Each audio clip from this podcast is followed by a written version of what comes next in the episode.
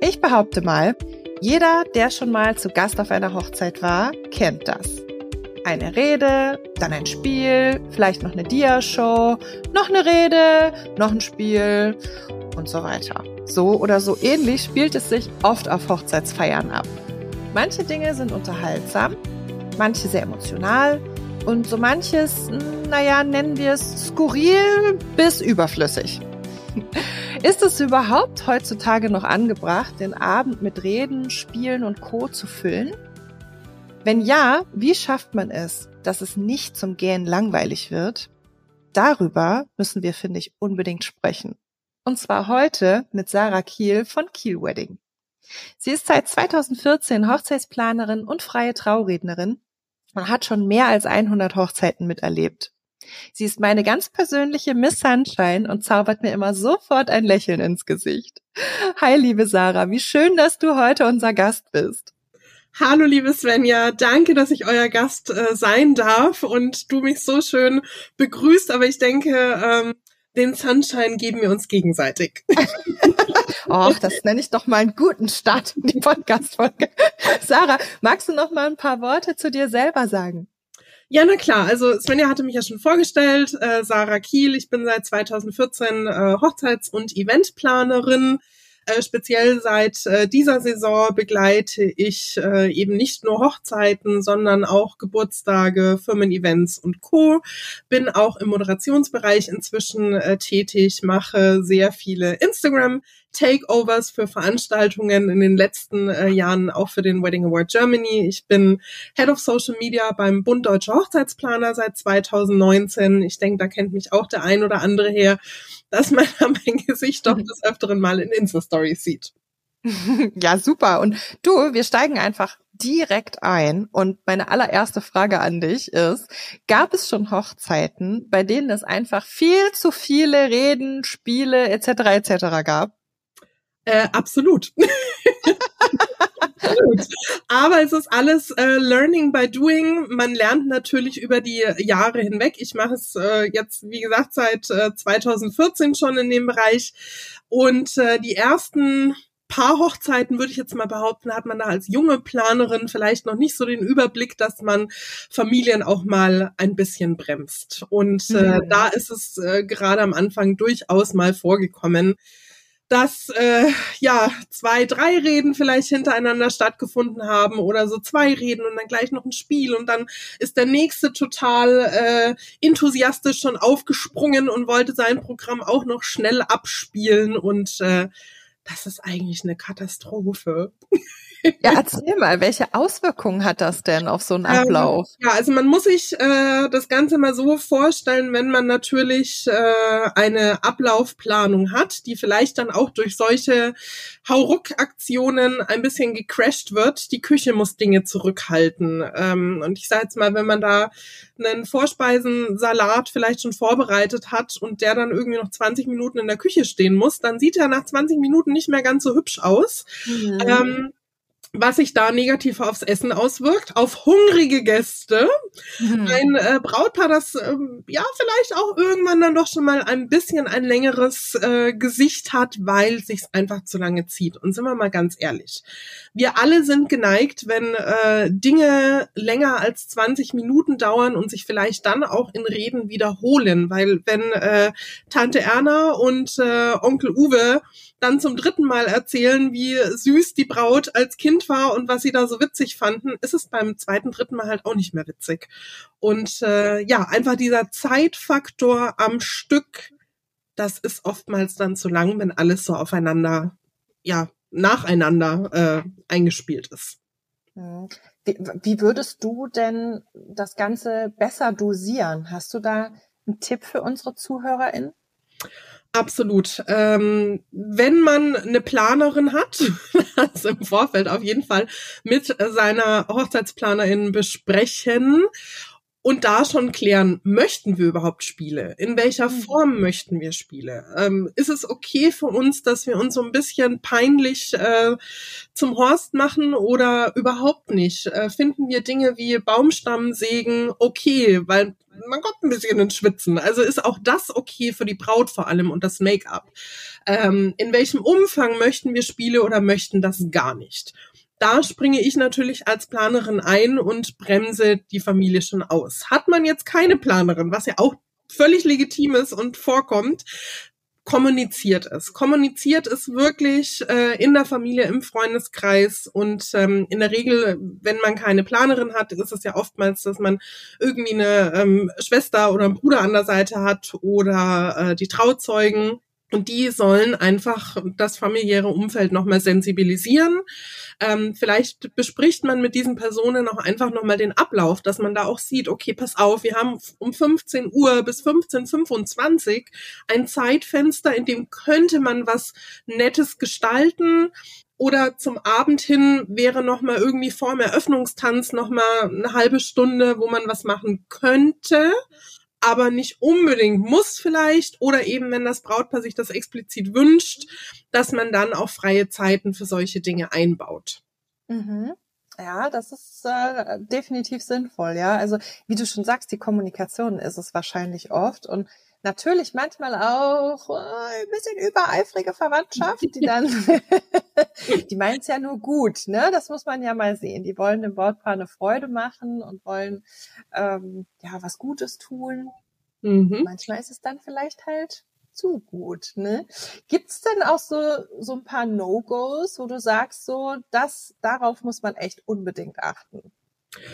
Ähm, ja, gibt es durchaus. Also ich sage mal, jeder äh, Gast, der zu einer Hochzeit geladen ist, kennt das Brautpaar in der Regel ganz gut mhm. und äh, kann die beiden auch einschätzen. Und es ist wirklich so, wie ich gerade schon erwähnt habe, man muss sich überlegen, wenn man Spiele vorbereitet, ähm, wie ist unser Brautpaar drauf?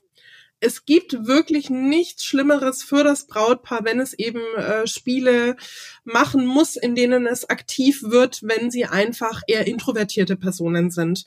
Mhm. Und äh, man nimmt da ein Stückchen Freude dem Brautpaar am schönsten Tag des Lebens, wenn man sie nötigt, äh, aufzustehen, Mittelpunkt, was sie ja sowieso schon an ihrer Hochzeit sind, aber da nochmal im, im Fokus stehen und dann noch irgendwelche Aufgaben erledigen müssen, die sie einfach peinlich berühren. Und ähm, das ist manchmal schon so dieser Klassiker, äh, dieses äh, Braut-Schuh- äh, und Bräutigam-Schuh-Spiels, in dem sie mhm. ja Fragen beantworten im Sinne von, wer macht das öfter, wer macht dies öfter, wer ist hier drin besser. Ähm, eines der Spiele, was immer noch gerne gespielt wird, was ich ganz persönlich ganz schrecklich finde. Oh, ich glaube, ich weiß, was kommt. Erzähl weiter. Erzähl ruhig weiter. Nein, ich glaube. Es, es, sind oft Fragen mit dabei. Ich meine, sind wir mal ganz ehrlich, wer öfter abspült, interessiert keine Hochzeitsgesellschaft. Nein. Und wenn man dann ähm, teilweise einfach sehr intime Fragen, ich möchte jetzt das nicht äh, weiter ausführen, hat und das arme Brautpaar schon errötet, äh, ist das einfach nicht schön. Und da kann die Stimmung kippen. Da kann ja. die Stimmung ganz böse kippen. Das stimmt. Das sollte man unterlassen. Beziehungsweise ich finde, manchmal ist es auch so ein Ding, wo man denkt, ach, der gleiche Gag zum hunderttausendsten Mal, ne? bei diesem Übereinstimmungsspiel, wenn dann kommt, wer von beiden kommt früher? Von der Arbeit nach Hause. Ja. So, das ist so der, der Gag, okay, den hat man jetzt auf den zehn Hochzeiten vorher gehört, ne? Dann zündet dann nicht mehr, auch wenn es im ersten Moment vielleicht doch ganz lustig ist, wenn man kurz geschockt ist. ja, aber ich, ich sage ja, man muss es wirklich immer abhängig davon machen, wie ist das Brautpaar drauf, wie ist die Hochzeitsgesellschaft drauf. Ähm, welchen Humor hat das Brautpaar, weil sonst kann das Ganze wirklich äh, ins Auge gehen und man hat eher ein Brautpaar, was sich denkt, so, seid ihr verrückt? Nein, und wir wollen das eigentlich gar nicht und müssen das mehr oder weniger über sich ergehen lassen. Und ähm, mit dem Feeling, glaube ich, möchte man niemanden hinterlassen, wenn man ein Spiel mhm. vorbereitet hat, dass das gezwungen jetzt stattgefunden hat. Nee, das finde ich auch. Also das, es sollte was Schönes sein, was zur Unterhaltung beiträgt. Ne? Gibt es denn ein Spiel, das du wirklich unterhaltsam findest? Persönlich? Ja. Nein. Gar keins? Nein. Also ich bin kein äh, großer Fan von Hochzeitsspielen ähm, heutzutage. Mhm. Ich finde früher, wir reden hier von ganz, ganz früher, haben Hochzeitsspiele mit Sicherheit Sinn gemacht, ähm, weil man in den 80er, 90er Jahren auch noch ganz anders geheiratet hat muss man auch dazu sagen. Man hat äh, Hochzeiten gehabt, die oftmals mit, ähm, ja, freie Trauung gab es da auch noch nicht so, Standesamt oder kirchliche Trauung vormittags um zehn oder elf. Dann hat man äh, Mittagessen eingenommen in einer Gaststätte oder eben in der gebuchten Location und hatte dann den Nachmittag zum Überbrücken. Mhm. Und da haben sich Spiele, die vielleicht auch mal länger gedauert haben, gut angeboten, um den Nachmittag zu überbrücken, bis es dann abends um 17 Uhr mit äh, Essen und Co. weiterging. Ähm, das Einzige, wo ich sagen würde, ich weiß, finden andere ganz schrecklich, ist äh, die gepimpte Version von äh, der Reise nach Jerusalem die mhm. aber dann auch erst Spaß macht, wenn die Gäste vielleicht schon ein bisschen Alkohol getrunken haben und die Koordination nicht mehr ganz so klappt. Ne? Dann kann das ganz witzig sein. Oder halt besonders gut drauf sind. Oder besonders gut drauf sind. Ähm, und ich meine die gepimpte Version im Sinne von, wir laufen jetzt nicht alle im Kreis und ziehen dem anderen einen Stuhl unterm Popo weg, sondern ähm, dass sie Gegenstände besorgen müssen. Und da ist dann schon ganz witzig, wenn es dann auch mal heißt, so äh, besorge einen BH und äh, die Männer losrennen und ihrer Freundin äh, schon fast das Kleid vom Leib reißen, um an diesen BH zu kommen oder auch feststellen, Mensch, äh, bei einem trägerlosen Kleid ist vielleicht gar kein BH drunter. Mist, was machen wir jetzt? Oder so ein Stück Toilettenpapier besorgen, wenn die Toilette vielleicht dann noch irgendwie im Untergeschoss ist. Das ist dann schon, kann sehr, sehr, sehr witzig sein und äh, ja, wäre jetzt so wirklich vielleicht das einzige Spiel, wo ich sage, da hat man Spaß und lacht. Zu späterer Stunde. ich finde ab und an, die Hochzeitsaufgaben finde ich ab und an aber ganz lustig, so als Spiel, wenn man es denn Spiel nennen will, ne? Also Beispiel, wenn eine Familie sich wirklich halt noch gar nicht gut kennt, dass man so verschiedene Fragen ähm, als als äh, ja DIN A4 oder DIN A5 je, nach, je nachdem vorbereitet, die die Gäste dann äh, beantworten müssen, gegenseitig auch von den Familien, keine Ahnung in welchem wann ist der Geburtstag des, der Braut, des Brautvaters oder so solche Sachen, wo, wo hat sich das Brautpaar kennengelernt ähm, oder ne, mit so ähm, Polaroid-Kameras ein Foto mit dem größten oder dem kleinsten Gast der Hochzeit oder solche Sachen. Und dann ähm, könnten das beispielsweise die Trauzeugen, Zeuginnen auswerten und man könnte so einen kleinen äh, Contest daraus machen. Also ich weiß nicht, ob man das als Spiel betiteln kann? Was meinst du? Hm, würde ich jetzt nicht als, als äh, klassisches äh, Spiel, also wie gesagt, ich bin äh, kein Freund von, von diesen klassischen äh, Spielen, äh, wo sich Menschen zum Horst machen müssen, weil man sagt, wir sind nicht auf dem Kindergeburtstag, sondern auf einer Hochzeit. Aber diese pass passiven oder aktiven Aufgaben, wie du es gerade genannt hast, einfach um sich kennenzulernen, ähm, das finde ich immer ganz nett und es bleibt ja in dem Moment trotzdem jedem Gast noch frei. Okay, möchte ich mhm. eine Aufgabe von dieser Liste oder von, gibt ja auch so ähm, Karten, die im Vorfeld schon mhm. ausgelegt werden können, Aufgabenkarten. Möchte ich das erfüllen oder nicht? Und das führt tatsächlich oftmals zu sehr witzigen Situationen weil wenn eben draufsteht, fotografier den Bräutigam, während er mit drei anderen äh, Herren redet oder sonstiges und du stürmst dann dahin mit der Polaroid-Kamera, machst da ganz schnell ein Foto und die wissen gar nicht, hä, wieso, warum, ne? Und du natürlich als Selfie noch irgendwie mit drauf. Ähm, das kann dann schon ganz nett werden und auch gerade eben zum Kennenlernen. Aber würde ich jetzt nicht als diese klassisch peinlichen äh, Spiele betiteln, das kann nebenbei laufen. Das ist ja. mal ganz nett. Ja, also genau. wichtig immer natürlich, so wie ihr euch wohlfühlt. Ne? Also es gibt ja. ganz, ganz viele Hochzeitsgesellschaften, die ich selber schon erlebt habe, wo wirklich diese klassischen Spiele total gut funktioniert haben, weil die Leute da Bock drauf haben. Ne? Also das, ähm, das steht wirklich völlig außer Frage, dass das auch heutzutage noch gut laufen kann.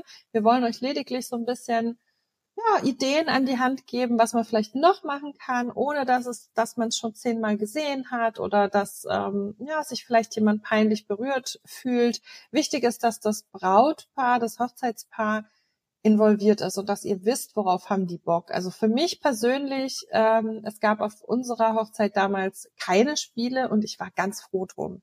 Und ich habe mhm. das, glaube ich, auch jedem kommuniziert, der es hören wollte oder auch nicht. lediglich, lediglich äh, diese Sache mit den Karten gab es bei uns, also dass ähm, jemand Postkarten verteilt hat und ähm, quasi äh, wir jeden Monat von einem Gast dann eine Hochzeits eine, eine Karte bekommen haben, eine Postkarte mhm. mit lieben Worten. Das würde ich aber gar nicht als Spiel betiteln, sondern das ist einfach so eine kleine nette Geste, hat jetzt nichts mit Spielerei zu tun. Das fand ich sehr, sehr schön, aber ich fand es zum Beispiel ganz toll, dass wir es nicht hatten. Aber das muss jeder selber wissen. Ne?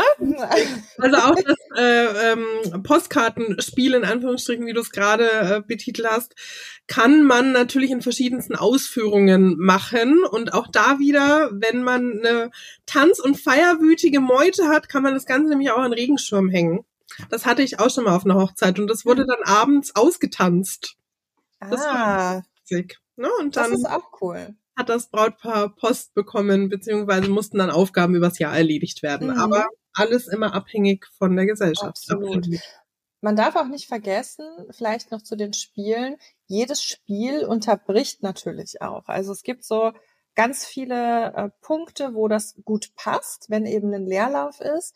Aber gerade wenn man angefangen hat zu tanzen, ne, und wenn man auf der Tanzfläche ist und die Stimmung ist gut, ist es auch wirklich schade, das immer wieder, immer wieder zu unterbrechen und so auch die Möglichkeit ähm, nicht zu geben, dass sich wirklich so eine richtige Partystimmung aufbaut. Also auch das stimmt das wirklich gut ab, wenn es einen DJ gibt, eine Band oder ne, wer auch immer da Musik macht, dann äh, stimmt das im Vorfeld auch ab, dass derjenige Bescheid weiß und ähm, überlegt, welche Zeitpunkte da gut passen könnten. Wenn es einen Planer oder eine Planerin gibt, dann natürlich idealerweise mit dieser Person. Ne?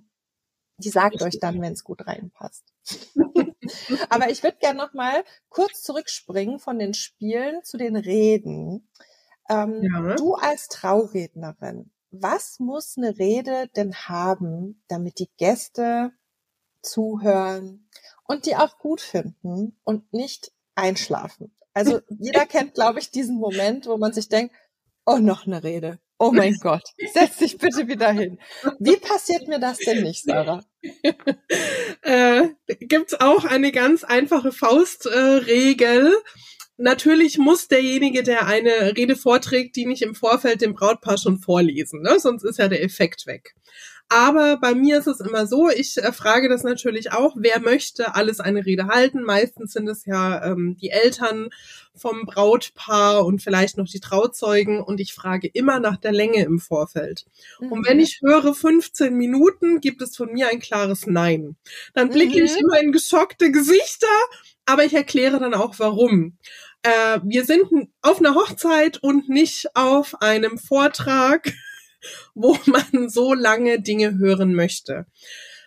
Lasst die Familie, Freunde äh, und Co, wer auch immer was vortragen möchte, maximal, maximal, wenn sie nur sprechen, drei Minuten bis vier Minuten. Wenn eine Dia-Show mit dabei ist, bitte auch nicht länger als sieben Minuten. Mhm. Warum? Die Konzentrationsspanne fällt nach 20 Minuten. Und äh, dann hat wirklich keiner mehr Lust zuzuhören. Und ich kann euch sagen, es gibt nichts Schlimmeres, als zu beobachten, dass Gäste den Raum verlassen, um zur Toilette zu gehen, sich noch einen Drink an der Bar zu holen, rauchen zu gehen oder ich weiß nicht was. Und äh, jemand hat sich wahnsinnig viel Mühe mit einer Dia-Show gegeben mhm. äh, und äh, dazu noch einen Text verfasst. Aber es ist einfach irgendwann für die restlichen Gäste auch nicht mehr witzig und irgendwann kippt die Stimmung und es wird langweilig. Deswegen ist wirklich so Dia-Show oder beziehungsweise ähm, eine Film-Slideshow sieben Minuten und eine Rede drei bis vier. Und mhm. dann hat man da auch noch diesen knackigen Fokus auf sich und das Ganze natürlich gut verteilt, wenn es mehrere Reden sind.